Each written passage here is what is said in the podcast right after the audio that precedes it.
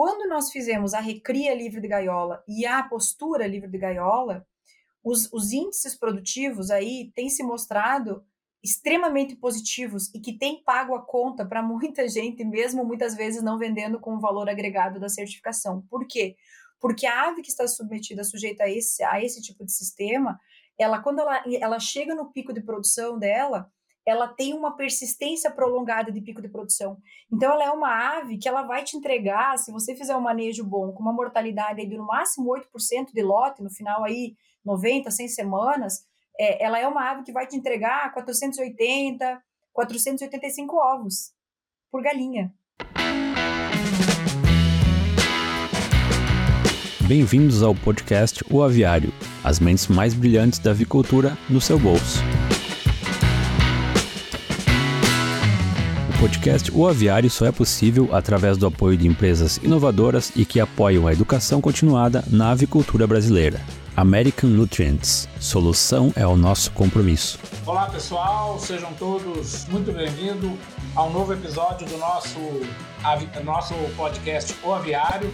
E hoje nós temos aqui a satisfação de receber a professora Rosângela Poleto Catani, do Instituto Federal de Educação, Ciência e Tecnologia do Rio Grande do Sul. E vamos falar de um, de um tema que está super em voga. Vamos falar sobre bem-estar animal com foco em galinhas poedeiras. Então, obrigado, Rosângela, por estar disposta aqui a, a dividir o seu conhecimento com a gente, trocar aqui, né, informar os participantes do, do nosso podcast, atualizar eles um pouquinho, né, quais são as, as atua, a atual situação, né, da, da, da avicultura de, de, de postura, quais são as perspectivas desses modelos alternativos que já são realidade em alguns países, enfim, vamos conversar um pouquinho sobre poedeiras comerciais. Seja muito bem-vinda, eu deixo você fazer as suas considerações iniciais. Perfeito, então, bom dia, boa tarde ou boa noite, né, aos ouvintes que estão aí nos escutando, em especial ao professor Café e toda a equipe do Aviário pelo pelo convite, fiquei muito honrada e muito feliz também pela oportunidade, né, professor, como, como bem o senhor disse, para compartilhar um pouco do conhecimento para essa área de tanta importância. Então, mais uma vez, agradeço imensamente aí pela, pela oportunidade. Espero que, que seja um, uma conversa aí bastante útil para todos que estão nos escutando. Com certeza vai ser assim. Eu já estou até assim curioso, estou cheio de perguntas aqui, Rosângela, para a gente né, conversar de um assunto que é tão, né, que é tão, que é tão fascinante, né? Assim, a gente passa por aqueles momentos, né, de transição de modelos de produção. Isso vale para várias espécies, para o mundo todo, né? Estamos aí passando por novos, né, por novas, vamos dizer, novas, novas perspectivas, novos desafios, né? Então, muito legal essa conversa. Bom, gente, para quem não conhece, né, a doutora Rosângela Poleto Catani, ela é médica veterinária formada pela Universidade de Passo Fundo. Ela tem o seu mestrado pela Michigan State University, no, na, no estado americano de Michigan, e é PhD pela Purdue University, né, no estado de Indiana, nos Estados Unidos, na área de comportamento né, e bem-estar de animais de produção que é uma área assim que realmente né, tem demandado muito de pesquisa, muito de informações. Né? Ela tem dois pós-doutorados, um na unidade de pesquisa de comportamento de animais de produção do Departamento de Agricultura do USDA nos Estados Unidos, e também tem um pós-doutorado na Universidade Federal de Santa Catarina em etologia animal aplicada. Ela é membro do, da CEUA, né, da Comissão de, de Utilização de Animais, né, em pesquisa da, da, da, do Instituto né, Federal de, do Rio Grande do Sul e também membro do Comitê Científico do Programa Certified Human, certo, do, dos Estados Unidos. E é professora né, do Instituto Federal uh, de Educação, Ciência e Tecnologia do Rio Grande do Sul. É, a professora Rosângela tem trabalhado né, nessa área e tem participado né, de vários processos, inclusive conhecendo não só a parte vamos dizer, formal das, das, das questões da certificação acadêmica, como também na prática, né, visitando empresas, é, tratando esses assuntos né, de A a Z, né, tanto na parte teórica quanto na parte prática, entendendo como que né, esses sistemas estão se transformando. Bom, então, é, professora, eu vou propor aqui para a gente é, dividir a nossa, nossa conversa, para a gente tentar buscar o maior é, pontos possíveis em três momentos. No primeiro momento, a gente fala, falaria alguma coisa de conceituação, é, quais são os conceitos né, de bem-estar animal. Depois nós falaríamos um pouquinho o momento que a gente vive hoje, né? Quais são os desafios das empresas, como que o mercado está solicitando essa questão do bem-estar animal né, em, ave, em aves de produção, principalmente nas nossas poedeiras. E depois a gente falaria um pouquinho, no terceiro e último bloco, um pouquinho, faríamos um exercício aqui de futuro. Né, como é que esse mercado vai agir lá na frente, qual a questão de custo, como é que fica a questão de como que as empresas têm que se preparar para né, atender esse, esse tão importante requisito do bem-estar animal. Podemos fazer assim? Claro, tá ótimo, professor, perfeito. Ótimo. Então, vamos começar, né, passando a palavra para você falar um pouquinho exatamente como que você enxerga, né, essa ciência bem-estar animal, qual que são os conceitos, vamos dizer que norteadores, né, dessa importante área da produção animal. Certo. Então, obrigada mais uma vez, né? Trabalhando um pouco dos, dos, dos princípios básicos da ciência do bem-estar animal, vejam que, que é, é, toda a preocupação, toda a história, né, a ciência do bem-estar animal, ela surgiu no pós-guerra, né? Segunda, após a Segunda Guerra Mundial, onde foi necessária a intensificação da produção animal, meados dos anos 60, anos 70, aonde esses animais, então, começaram a, a sair, né, do sistema convencional, antigo, digamos, que nós tínhamos de solto, né, sendo criado basicamente para subsistência, para serem trazidos para dentro de um contexto um pouco mais intenso, para poder suprir naquela época a necessidade de, de alimento para essa população que saía do meio do meio rural e ia trabalhar nas indústrias no meio urbano. Bom, obviamente essa revolução toda ela iniciou na, na Europa, né, e por isso que a origem da ciência do bem-estar animal, os primeiros pontos né, de preocupação com o bem-estar animal surgiram aí no, nos anos de 1965 com um livro é, de, uma, de, uma, de uma escritora na época chamado Animal Machines, né, da Ruth Harrison, aonde ali ela trazia algumas fotos de bezerros é, em baias individuais, em sistemas né, em, é, que hoje são sistemas convencionais, digamos assim, e a sociedade na época passou a questionar. Então aí surgiu, foi fundado o Comitê Brambel, né, do que eu, tive a grande honra e prazer de conhecer o professor Brum, na época, que já fez parte do primeiro comitê, eh, comitê é, onde eles trouxeram as cinco liberdades, né, os, as cinco liberdades na sua origem, que era poder os, animais ter, os animais terem liberdade para poder se girar, se deitar, é, enfim, né, estender os seus membros e tudo mais. Então, essa foi a origem base, digamos assim, da ciência do bem-estar animal o que, que foi acontecendo evolutivamente? Muita, muito da, da, dos conhecimentos, dos achados até os anos 2000, ali, professor Café, vieram é, da associação do conhecimento, do comportamento que nós temos da área da psicologia, alguma coisa utilizada em humanos, outros conhecimentos foram sendo adotados ou transferidos de animais como roedores, né, na área da pesquisa, e implementados ou ajustados do ponto de vista científico para os animais de produção. Né? A partir daí que nós passamos a entender um pouco melhor o comportamento, e aí eu tive essa, essa, essa feliz oportunidade de fazer a minha formação lá em.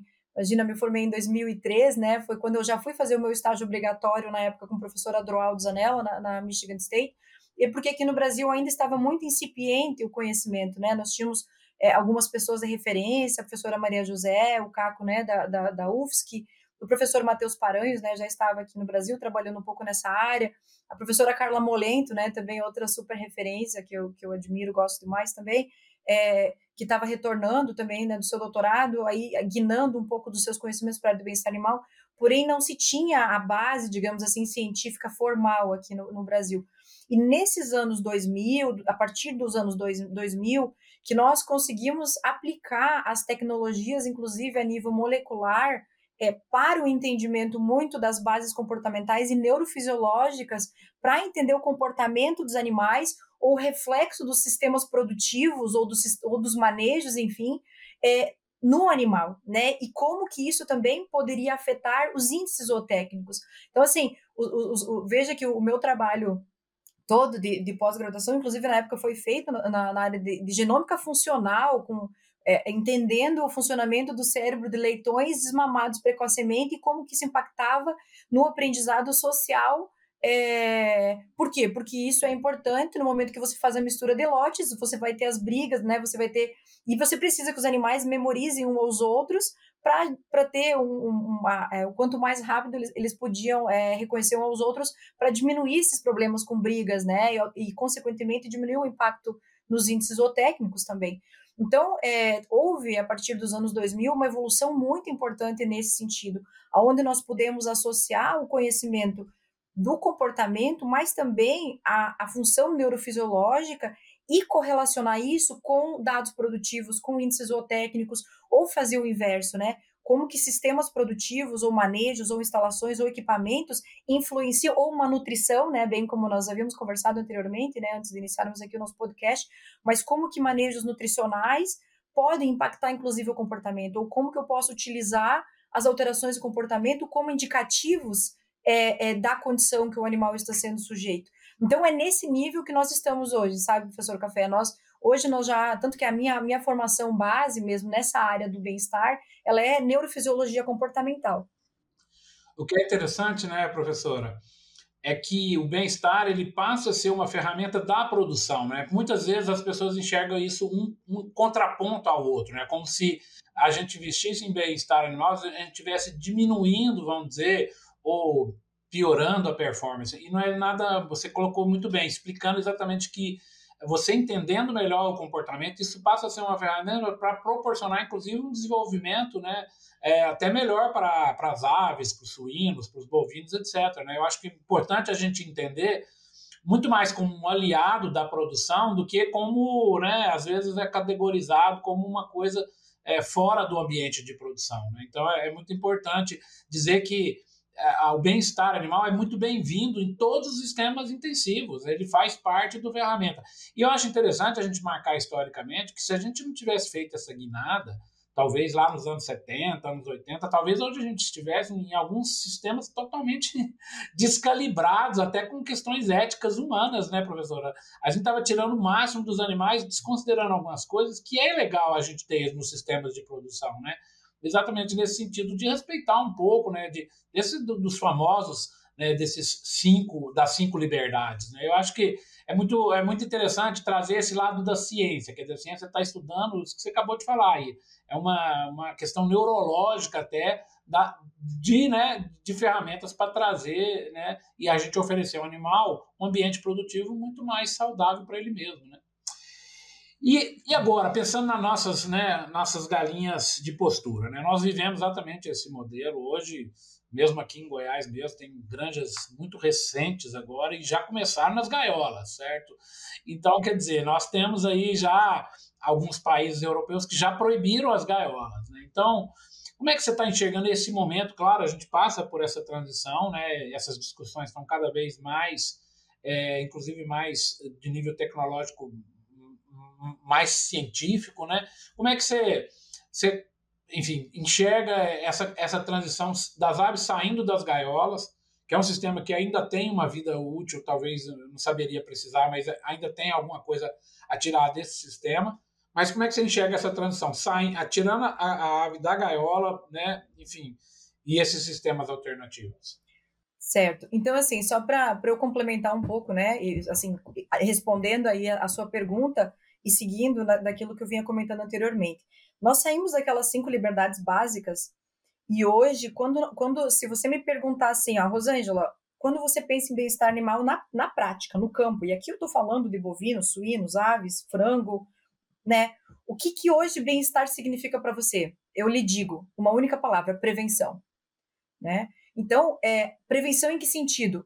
Prevenção nutricional, prevenção de ambiência prevenção e manutenção de instalações, prevenção fazendo capacitação de pessoal, né? Não pra, primeiro para realmente saber como coletar registros e como interpretar registros do dia a dia da granja, índices zootécnicos, temperatura, é, enfim, outros indicadores é, de produção. E, por fim, a questão da sanidade. Tá? Então, é, é, é, é hoje, a, a, a, as oportunidades que, que, é que eu tenho tido né, nos últimos aqui praticamente 20 anos trabalhando, né, 25 anos quase já trabalhando nessa área aplicada do bem-estar animal, é, é, assim que eu traduzo aquelas cinco liberdades de antigamente, né, que hoje, né, nós temos trabalhos muito elegantes científicos que trazem a questão dos cinco domínios, tá? Então, quando a gente fala especificamente, é, especificamente sobre a produção de galinhas, de galinhas é, livres de gaiola, né, ou fora da gaiola, ou sistemas alternativos, como nós, nós queremos mencionar, nós dividimos é, esses sistemas em, uh, em alguns modelos produtivos, certo?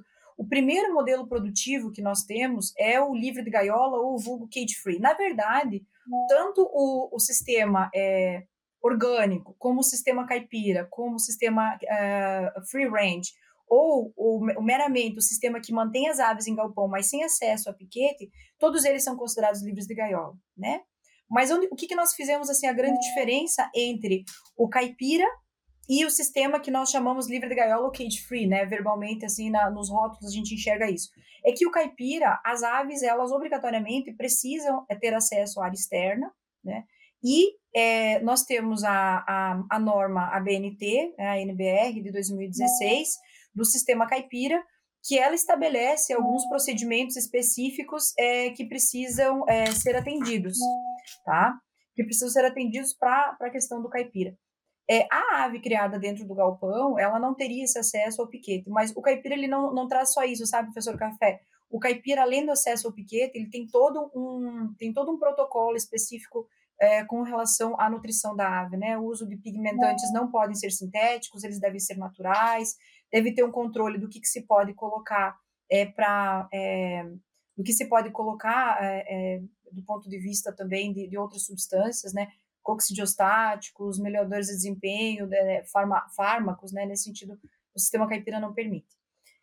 Já o sistema free range, ele também é acesso ao piquete, as aves também obrigatoriamente devem ter acesso ao piquete, porém, é, com uma, algumas regras um pouco mais um pouco mais rígidas, com, des, com distância de portinhola, né, um mínimo número de horas por dia, mas a área externa do piquete, o caipira, ele exige 0,5 metros quadrados por ave, ou seja, para cada metro quadrado, você deve, você deve colocar duas aves no piquete, né? Enquanto que o free range, conforme o referencial, aqui, aqui estou falando do referencial do Certify Humane, né? Que é o que a gente tem aí, o que é o, que é o mais difundido hoje. É, você trabalha com 0,19 metros quadrados por ave. Então, você praticamente coloca cinco aves por metro quadrado no piquete, tá? Então, essas são as grandes diferenças, assim, entre um sistema e, e outro. E, e, quando a gente fala, obviamente, do sistema orgânico, aí já tem que atender toda a legislação né, federal para o sistema orgânico. É, muitos clientes, quando têm a certificação orgânica, eles também têm buscado a certificação do bem-estar animal, porque se, apesar da legislação orgânica ela trazer alguns, é, alguns pontos importantes do ponto de vista geral do bem-estar das aves, ela ela não aborda outros vários pontos dentre esses esse não é um tripé, né? Assim, são quatro grandes pés do bem-estar animal, que aí eu volto a mencionar, que é a nutrição, o ambiente, né? É, a parte de gerenciamento e a parte de sanidade, que alguns pontos desses não são trazidos dentro da legislação do orgânico. Então nós temos aí grandes marcas, né? Os principais as principais empresas hoje certificadas orgânico no Brasil para ovos orgânicos, né? também são certificados pelo Certify Humane, por essa, por essa razão, porque existe um, um complemento dos dois sistemas, né? Esse complementa a certificação de bem-estar animal com a certificação orgânica. Rosângela, como é que está isso a nível de Europa? Já está proibido na maioria dos países as gaiolas. Como é que você enxerga também no Brasil se nós vamos ter aí no futuro próximo a proibição, você acha, para as gaiolas? Ou você acha ainda que a gaiola ainda convive algum certo tempo, né, em termos é, o próprio mercado que vai balizar isso? Como é que você enxerga essa questão assim da demanda mesmo desses mercados? É, então, é, até recentemente eu, eu, estava ali na Exalc, teve um evento, um evento realmente sobre, sobre esse assunto, e a minha fala ela era realmente para abordar um pouco dessas perspectivas de mercado, né? É, como que a gente vê hoje? É, do ponto de vista da Europa, tá? Hoje, em torno de quase 60%, saiu um relatório agora em 2023, que é um gráfico, um gráfico é, muito claramente ele traz os sistemas free range, a porcentagem de aves alojadas no sistema free range, sistema é, somente é, cage free e o sistema orgânico. Esses três juntos, eles já estão aí com 55, 56%, se eu não me engano, do total, né, da, dos países europeus da Europa já em sistemas aí uh, livres fora de gaiola. Nós temos que nos lembrarmos que a gaiola, aqui na Europa, ela permite o sistema de gaiola enriquecida, tá? Que esse sistema de gaiola enriquecida hoje, ele não é aceito para a certificação de bem-estar animal, porque ele, tecnicamente, ele não deixa de ser uma gaiola, né? A ave dentro de uma gaiola, ela não tem acesso ao substrato cama. E a gente sabe, do ponto de vista científico, né, que o acesso à cama, a ave poder realizar é, a, o, o, seu banho de poeira, né, o seu dust bathing, que a gente fala no inglês, ele libera muita dopamina, né, a nível, a nível neuroendócrino, ele gera uma sensação de recompensa muito grande. Então, ele é como se fosse um grande hobby das galinhas poder tomar o seu banho de poeira, né, e isso ele acaba é, é, minimizando impactos estressores do meio, né, e, e evitando termos aí efeitos negativos muitas vezes sobre a produtividade ou né, hormônios da reprodução, enfim, porque a ave ela se sente melhor dentro daquele contexto, tá? É, o que, que nós vemos hoje, é, professor Café, com relação à evolução América Latina, tá? Muito nitidamente, nós tivemos um boom, e aí eu posso te falar isso da perspectiva realmente das demandas por certificação, né? Já estando acompanhando o programa, né, desde 2005, estou aí acompanhando o programa Certifying Humane, é, um boom muito grande no Brasil por galinhas, é, a certificação de, de galinhas é, livres de gaiola, em 2000 e, 2016, 2017, 2015, por aí começou uma demanda maior a nível do Brasil. Enquanto a gente via o Brasil crescer muito com essa demanda, nós víamos o restante da América Latina parada, era um ou outro cliente. Hoje nós já estamos com uma, com uma demanda bastante grande, né? Hoje eu tenho clientes praticamente certificados, né? Praticamente em toda a América Latina. Então, porque essa é a referência que eu tenho realmente formalmente para lhe dizer é como que está sendo a evolução do livro de gaiola, né? E a gente está vendo durante a pandemia iniciou-se uma demanda muito, muito proeminente a nível de China, a nível de Ásia, a nível de Ásia, sabe? É, então, é, é, muitas vezes a gente pensa assim, ah, a Ásia né, não está preocupado com o bem-estar animal, não. Né? Hoje tem frango certificado é, em alguns países que está sendo exportado para a Alemanha ou, né, ou produtos aí que estão sendo vendidos é, com esse valor agregado e está tendo cada vez mais uma, uma, demanda por isso. Agora, você me fez uma pergunta antes, ah, você acha que a gaiola vai deixar de existir? Eu, sinceramente, vou lhe dizer que não, eu acho que não está nem para minha geração e talvez nem para a geração dos meus filhos, então, é, eu acredito que não. Mas do ponto de vista técnico, o que que, o que, que nós temos visto? É, comunicados né, de, assim, de, de produtores, é, um último que eu escutei que me marcou demais, professor Café, foi o seguinte: estamos fazendo a recria das aves livres e fazemos a transferência para a gaiola, e nós temos visto. É, isso não estou eu falando, isso foi um, um, um produtor me, me, mencionando. Eles fizeram alguns testes internos com a recria, então, em piso, e fizeram a transferência para a gaiola depois. E o que eles viram é uma mortalidade muito menor na gaiola, tá? É, os lotes, é, uma longevidade maior de lotes, ok? E uma persistência é, de postura, tá? É, mas a longevidade, principalmente, e a mortalidade reduzida em sistemas de gaiola.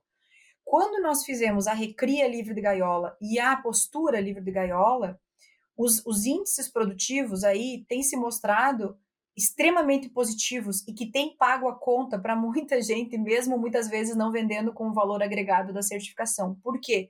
Porque a ave que está submetida, sujeita a esse, a esse tipo de sistema, ela quando ela, ela chega no pico de produção dela, ela tem uma persistência prolongada de pico de produção. Então, ela é uma ave que ela vai te entregar, se você fizer um manejo bom, com uma mortalidade aí de no máximo 8% de lote, no final aí 90, 100 semanas, é, ela é uma ave que vai te entregar 480, 485 ovos por galinha, entende? Então, é, é, então assim, é, volto a dizer, quando se fala em bem-estar animal na prática, nós temos que ter uma nutrição balanceada, uma redução de competitividade por acesso ao alimento, né? É, o número de vezes que esse alimento chega ao animal, análises bromatológicas, professor Café. Muitas vezes o pessoal chega com uma formulação ah, eu estou entregando 18% de proteína. Aí você manda fazer análise bromatológica, o pessoal te entrega uma ração aí com 15%. Aí você tem galinha bicando. Ah, por que que tá bicando? Né? Não que a nutrição seja a, última, a única culpada, de jeito nenhum. Eu sou uma das primeiras a dizer que não se deve culpar a nutrição. Eu tenho visto que a nutrição ela tem sido bode expiratório quando as pessoas falham muitas vezes em detectar outros fatores que estão levando a ave começar a bicar. Interessante, né, Anjo? Porque você tocou num, num, ponto que eu ia justamente fazer essa pergunta, né? Que tradicionalmente a gente imagina que o custo de produção nesses sistemas alternativos seja um pouco mais elevado, que gaiola a gente tem uma produtividade maior. Mas é exatamente pelo que você está falando, isso talvez seja um mito, né? Que você pode ter nos sistemas alternativos, até por uma compensação de, de performance ou técnica, até um custo menor do que ter na gaiola. E isso que eu acho que é uma coisa que, que as pessoas têm que parar para pensar, né? Porque isso é, não é tão linear como se pode pensar, né? Até pelos relatos e pela experiência que a senhora nos trouxe aqui, né? Muito legal. É, é, é para as pessoas começarem a pensar isso de novo, colocar isso, né? Na conta, porque de repente o sistema alternativo às vezes até entrega mais. Mas eu queria perguntar a relação aí, que é uma das coisas, né? Que quando se fala em bem-estar, em poedeiras também, além da gaiola, né? A questão da, da debicagem, né? Como é que elas se inserem nessas certificadoras? É, essas linhagens, já existem trabalhos aí de algumas linhagens tentando deixar essas aves menos agressivas, mais dóceis, para não ter a necessidade de debicar. Como é que, até que ponto vocês, as certificadoras, né, ou, ou é, né, as, as tecnologias do bem-estar convivem com a questão da debicagem? Então, ótima pergunta, professor Café, excelente pergunta, tá?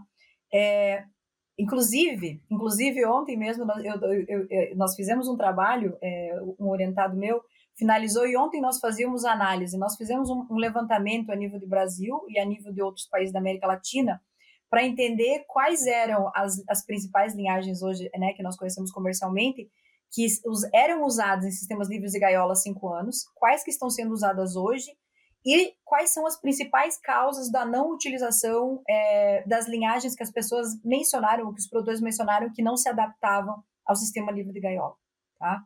É, e a grande maioria mencionou, inclusive, o, o amontoamento, assim, é, é, bem chocante. Então, esses resultados aí serão, sairão aí em breve.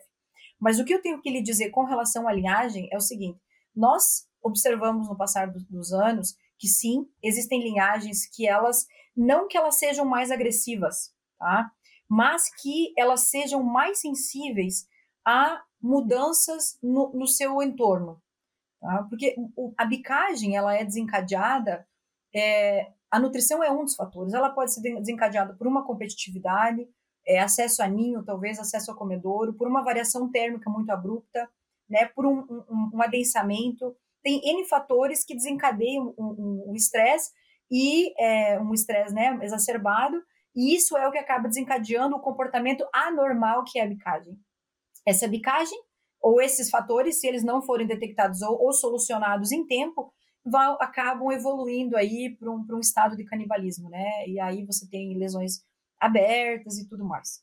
Bem, é, o que nós vemos assim, e esse é um ponto que é importante, que está associado muito com essa questão da bicagem, professor, é que nós precisamos que cada vez mais as pessoas se capacitem ou aprendam a enxergar os, os indicadores comportamentais para nos falarem o que está bem e o que não está bem. A ave, ela sabe lhe dizer, tá? Muitas vezes o comedouro está mais alto, a pessoa acha que está bom, mas não está. O pescoço começa a ralar embaixo, começa a perder pena, né?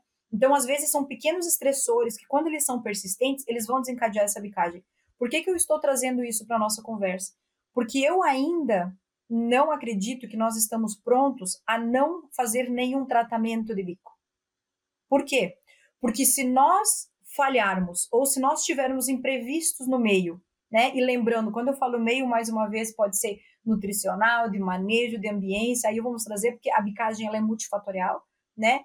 É, que nós perdermos o controle por uma falha técnica ou por um, por um incidente é, do, do manejo do dia a dia, nós teremos essas aves desencadeando essa bicagem. E se elas estiverem com o bico intacto, isso vai gerar consequências muito graves. Podem vir a gerar consequências muito graves pra, pra, para o bem-estar também das aves.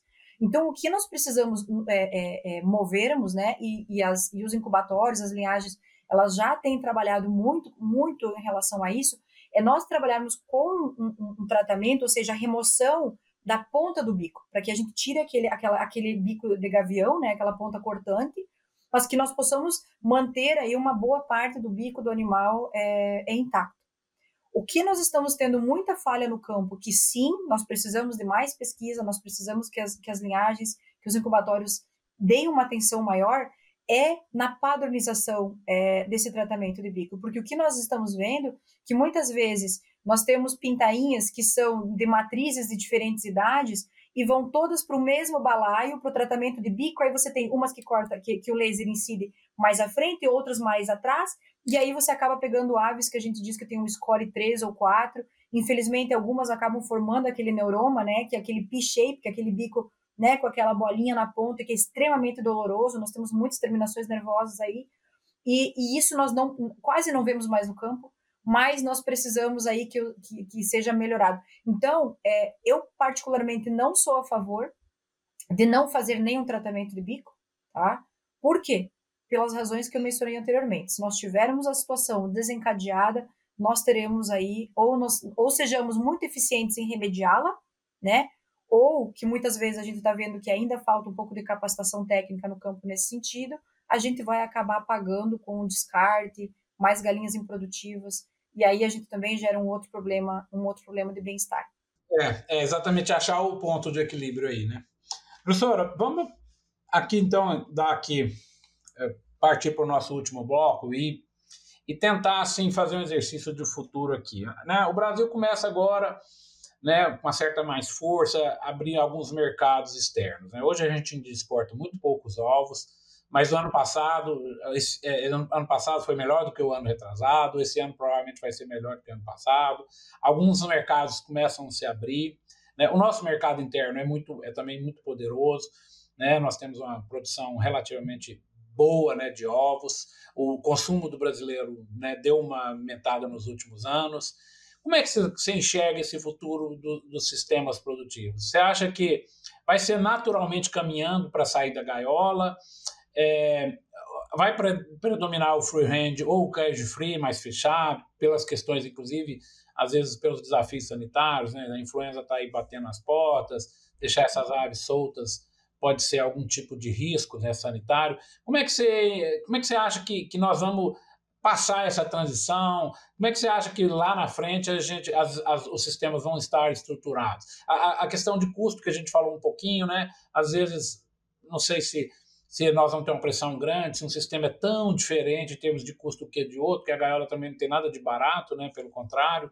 Enfim, como é que você enxerga né, é, o caminho que a gente vai trilhar aí para frente? Ah, deixa só eu abrir um parênteses aqui. Hoje, hoje fiquei sabendo que a, eu não sei se você já chegou ao seu conhecimento, né, ou talvez os nossos ouvintes, mas é, a Uruguai é, suspendeu a, a emergência sanitária deles e está permitindo a liberação das aves por 60 dias. Acho que eles estão fazendo um test drive lá, então esperamos que a nossa influenza aí se estabilize para que a gente possa talvez começar a fazer essa, essa ressoltura né, das, das nossas aves ou, ou diminuir um pouco essa, essa pressão toda que nós estamos recebendo quanto à influenza aviária. É, com relação à sua primeira colocação, que é o mercado externo, o que eu posso lhe dizer é que o bem-estar animal tem sido inclusive um valor agregado para as empresas exportarem também, né? Ele tem aparecido aí é, como um ponto positivo que tem é, impulsionado essas exportações, algumas dessas exportações para algumas das empresas que já estão exportando ovos aqui do Brasil, né? Então, é, ele é sim um, um, um fator importante é, que tem sido demandado, né? Exportações é, para a Ásia, como ele disse anteriormente, a Ásia está cada vez mais buscando informações e querendo investir nessa área, então aquilo que for exportado, é, né, que seja para lá ou seja para a Europa, ele já vai, ele já vai aí preparado e ele está sendo demandado. Isso a gente sabe que, que tem sido um fator importante. É, com relação ao futuro dos sistemas produtivos, tá? É, eu acredito que o que nós temos visto, que é essa tendência mundial de cada vez mais ampliarmos a, a é o sistema livre de gaiola, né? E aí ele tem as suas modalidades, né? é, ele só vai crescer, pela razão que eu também mencionei anteriormente, porque os produtores estão vendo que sim, é, existe um custo de implantação, existe um custo de mão de obra. Hoje, os custos mais elevados associados com o sistema livre de gaiola são é, com mão de obra. Né? Hoje, nós temos aí um, um, colaborador, um operador, daqui a pouco trabalhando com uma média de 10 a 15 mil galinhas no galpão, enquanto que no sistema de gaiola você tem uma pessoa sendo responsável por, por 100 mil gaiolas, por 100 mil aves, perdão. Então, mão de obra ela é um fator ali uh, que agrega e as nossas as aves criadas soltas elas também têm um consumo aí de 10 a 15%, né, consumo de ração maior do que as galinhas criadas em cima de gaiola. mas volto a dizer, o que nós temos visto é que o sistema tem se, se, se pago, por quê? Porque tem gerado, é, quando o sistema vai bem, é uma mortalidade, digamos assim, quase que, que duas a três vezes menor daquela que a gente vê no sistema de gaiola, nós temos essas aves numa persistência prolongada da, do pico de postura, né? Então, taxas de postura prolongadas aí no, no ciclo produtivo da ave e um prolongamento da vida útil da galinha. Então, esse sistema. É... Agora, o que nós vimos aqui, que aqui no Brasil, por exemplo, o sistema caipira, é, ele realmente foi muito impulsionado, né? Um limitante do sistema free range ou caipira é que requer que o produtor tenha acesso à área externa. Muitas vezes a topografia, a região não permite que as aves tenham acesso, né? não permite a, a construção dos piquetes. Então, é, eu vejo que o sistema cage free, né, em galpão, ele com certeza deve predominar.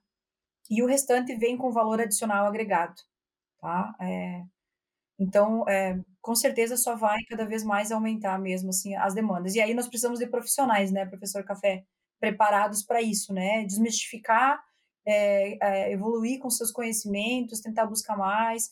É, só para eu, complementar né, um pouco ali, só para eu sei que o senhor já quer falar, mas é, aonde eu tenho eu tenho eu tenho trabalhado muito, né, com alguns estudantes orientados, com alguns né, até mesmo com a equipe da Embrapa, com o professor Irã, é trabalhar no suporte realmente para prover informações práticas de campo para que o produtor que, que se coloque nesses, nesses sistemas produtivos, ele consiga ter as informações um pouco mais fáceis, porque hoje o maior desafio, do, um dos maiores desafios do ponto de vista técnico do produtor que quer iniciar num sistema como esse, livre de gaiola, é profissionais que estejam preparados e que saibam trabalhar nesse sistema. Então aí a nossa obrigação, né, professor Café, eu, o senhor, né, e todos e todos que estão no meio acadêmico de prepararmos os nossos estudantes para enxergar o sistema produtivo numa visão é, um pouco diferente daquela que a gente está acostumado a ver, né? Ver a ave e ver todo o entorno da ave, né? Não ver só a nutrição, mas ver tudo aquilo que está no entorno dela. É, eu acho que esse recado é bem legal, Rosângela, exatamente.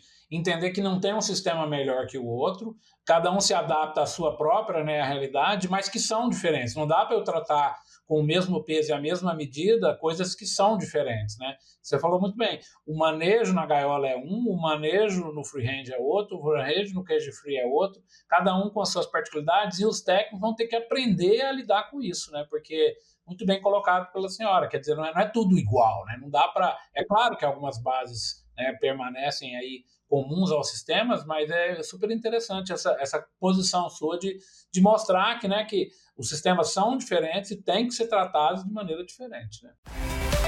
American Nutrients, entregando soluções tecnológicas para o bem-estar e segurança humana e animal desde 2007. Alicerçados ao conceito One Health, os produtos e a inovação da American Nutrients contribuem para a saúde humana, o bem-estar animal e a preservação do meio ambiente. Bom, caminhando aqui para o nosso final né, do nosso episódio, a gente termina, Rosângela, os nossos episódios com três perguntas para os nossos entrevistados. Né? Então, é, a primeira, eu já vou fazer aqui, já leio ela para você. Qual é o seu livro favorito relacionado à avicultura? Né? Especialmente aí ao bem-estar. Né? Eu sei que perguntar isso, normalmente, né, nós vivemos uma, uma época que livro não tem a importância que teve no passado, né? mas ainda é uma referência. Né? Então, a gente mantém essa pergunta até para assim, né, para você poder compartilhar aí, né, na sua trajetória aí algum livro que, enfim, foi, foi importante para a sua formação, mesmo sabendo que hoje, né, gente, não existe mais um livro que responda as perguntas, né? Hoje a fonte de informação é, é, é assim enorme, né? Mas um livro aí que você pudesse aí Professor Café, eu estou apaixonada por um livro que recebi de presente, é, não vou nem não vou mencionar, mas foi, foi de uma empresa de, de equipamentos aqui do Brasil, e eu estou apaixonada pelo livro que se chama Egg Signals. Egg Signals. É, eu não tenho aqui o autor, é, já tentamos buscar ele em PDF na internet, mas ele chama Egg Signals. Inclusive, ele traz uma, um, uma das passagens dele ele traz exatamente o movimento, o comportamento que a ave faz quando ela está em busca do ninho, né? No sistema livre de gaiola, até o desenho ele mostra um sistema é, um sistema de ninho automático, e ele faz os pontilhados, ele inclusive mostra como que, que é trajetória, a trajetória da ave, como que ela percorre para até poder chegar ao ninho de escolha dela. Então ele é extremamente muito bem ilustrado e ele vai desde o ritmo, do ritmo diário do comportamento, o ritmo circadiano comportamental da galinha, de manhã, de tarde, de noite, né? é, traz algumas abordagens sobre é, ovos brancos e ovos vermelhos e como que as aves se comportam, até diferentes tipos de, de embalagens e processamento. Então, assim, é, se alguém conseguir ele em PDF, nossa, seria uma riqueza imensa para nós. Ele está em inglês, mas é, o material que ele traz é, é, sensacional. Eu até, inclusive, estou agora com uma, com uma estudante minha trabalhando numa segunda edição de uma cartilha. Tem uma cartilha que nós que nós publicamos agora, professor Café, o ano passado, que são orientações técnicas para sistemas alternativos de galinhas de postura comercial, com muitas, muitas fotos, né? Que agora nós estamos trabalhando na edição 2, e inclusive a primeira leva, já fazendo aqui um spoiler né, do nosso trabalho, mas é, é, é para o produtor, é para o pessoal técnico do campo mesmo. A primeira parte é para falar realmente do comportamento natural da ave, e eu vou abordar, a gente vai trazer ali, tirei várias, várias passagens desse livro para nós colocarmos aí para o português e trazer um material técnico legal. Ah, muito legal. Fica a dica, eu já até anotei aqui, eu vou procurar ele também. É, professor, se você achar ele em PDF em algum lugar, você me avisa, porque eu tenho ele e eu digo assim: olha, pessoal, ninguém perca. Eu coloquei meu nome bem grande lá, mas ele é excepcional, pessoal. Egg Signals. Eu conheço essa história de emprestar livro nunca mais ver, viu, Rosângela? Tá certo, põe, põe o nome aí, porque às vezes não volta. Rosângela, a segunda pergunta é: qual o seu livro favorito? Agora esquece a avicultura, esquece a área técnica. É um livro que te marcou, um livro que você leu lá no passado, que você está lendo atualmente, enfim, uma dica literária aí para os nossos acompanhantes aí do nosso é, podcast. Então, eu, eu apesar de eu, ser veterinária, né, e viver no mundo dos animais, eu sou uma grande apaixonada por história, né, a evolução e assim, mesmo do ponto de vista do, do comportamento dos animais hoje, assim, eu sempre penso o que que leva, o que que levou o animal a evoluir e se comportar, como que ele se comporta, mesmo estando dentro de, de quatro, né, quatro paredes de um galpão, o porquê que ele realiza aqueles comportamentos. Então, é, eu, eu tenho um livro que eu li e me marcou demais, que se chama Sapiens, é, ele traz, assim, toda, é do, do Harari, ele traz toda a evolução nossa, né, da onde que, que o homem, né, começou a sua trajetória, o Neanderthals, depois o Sapiens, Sapiens, enfim, e, e traz é, a perspectiva humana né, da humanidade até hoje. Depois ele tem algumas outras sequências, né, os desafios do século XXI, tem algumas sequências de livros aí, mas o livro Sapiens dele é, é sensacional. Ele é um historiador de Harvard, mas ele traz uma leitura muito gostosa. Ele existe em português, aí você acha ele em vários locais. Então eu super indico aí. Ah, fica a dica aí da professora Rosângela, então, Sapiens. E por último aqui, na sua opinião, o que diferencia um profissional da avicultura de sucesso? O que, que tem que ter um profissional de sucesso na sua visão? Você trabalha com esses meninos, né? Você é professora, tá aí puxando ele, indicando, acertando os caminhos deles todos os dias. Qual é a dica que você dá aí para as pessoas que estão nos acompanhando? Olha, pessoal, mesmo para aqueles né, que estão em formação, para os já formados, né, nós vivemos hoje num mundo que requer que nós estejamos de, de mente e coração aberto. Né? Eu, eu sempre levei para a minha vida profissional é, e pessoal, mas falando do ponto de vista profissional agora, que por mais que nós não concordemos, que nós busquemos nos informarmos e conhecermos melhor sobre um certo assunto, né? Porque é só assim que nós podemos evoluir, nos tornarmos aí pessoas mais críticas. Então, assim, eu acho que mente aberta, coração aberto. É, eu tenho uma passagem que eu sempre coloco para aqueles que já tiveram né, a, a, a, oportunidade de assistir minhas palestras, uma passagem de, de Einstein que fala assim, é, uma mente é, é, uma mente que, que se abre, né, jamais voltará, uma mente aberta jamais voltará ao seu tamanho original, né? Então, é, uma vez que nós, nós é, estamos prontos para o novo, né? E aí nós estamos pensando na avicultura, né, de postura, nós estamos numa nova era assim, de superarmos tabus, de superarmos desafios, de buscarmos nos, aprender mais. Eu acho que as pessoas hoje, os profissionais, né, os futuros estudantes, eles precisam sair da zona do conforto.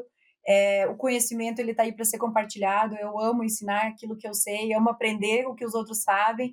Então, assim, tem pessoas que podem contribuir, que podem melhorar, e as pessoas têm que estar preparadas aí para escutar e para contribuir. Eu acho que fazendo o que nós estamos fazendo nesse momento, professor Café, é, e vocês todos aí nos escutando, né, nos apreciando, já é uma grande, uma grande evolução. Então, eu acho que era essa a minha mensagem. Rosângela, muito obrigado, adorei a conversa, parabéns aí pelo seu trabalho.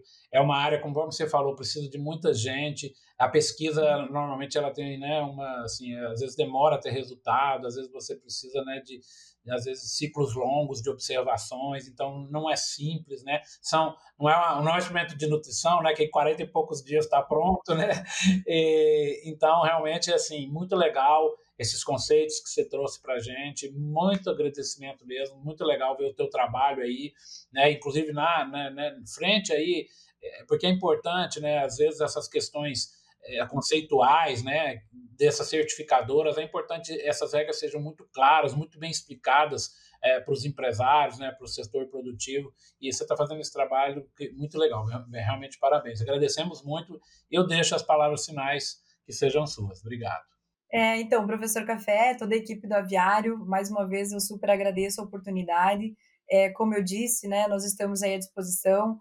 É, nós conversamos né, com, com, com, profissionais em todos os níveis. Hoje, ainda bem que já estamos né, no, no movimento onde é, a indústria de equipamentos, a indústria das genéticas, né, ou seja, é, os professores, os profissionais da área, enfim, todos estão buscando conhecimento, estão buscando é, compartilhar. Então, toda vez que eu tenho um convite, uma oportunidade, lá eu estou para auxiliar, né? O, o é, então, é isso aí. Mais uma vez, super agradeço e me coloco à disposição e quem sabe em algum momento eu, eu vá ali lhe fazer uma visita pessoalmente e lhe dar um forte abraço também pela sua, sua cordialidade toda aí na nossa conversa, professor. Vou, vou te esperar. Pessoal, muito obrigado aí por nos acompanhar e até o próximo episódio. Tchau, tchau. Até mais. Tchau, tchau.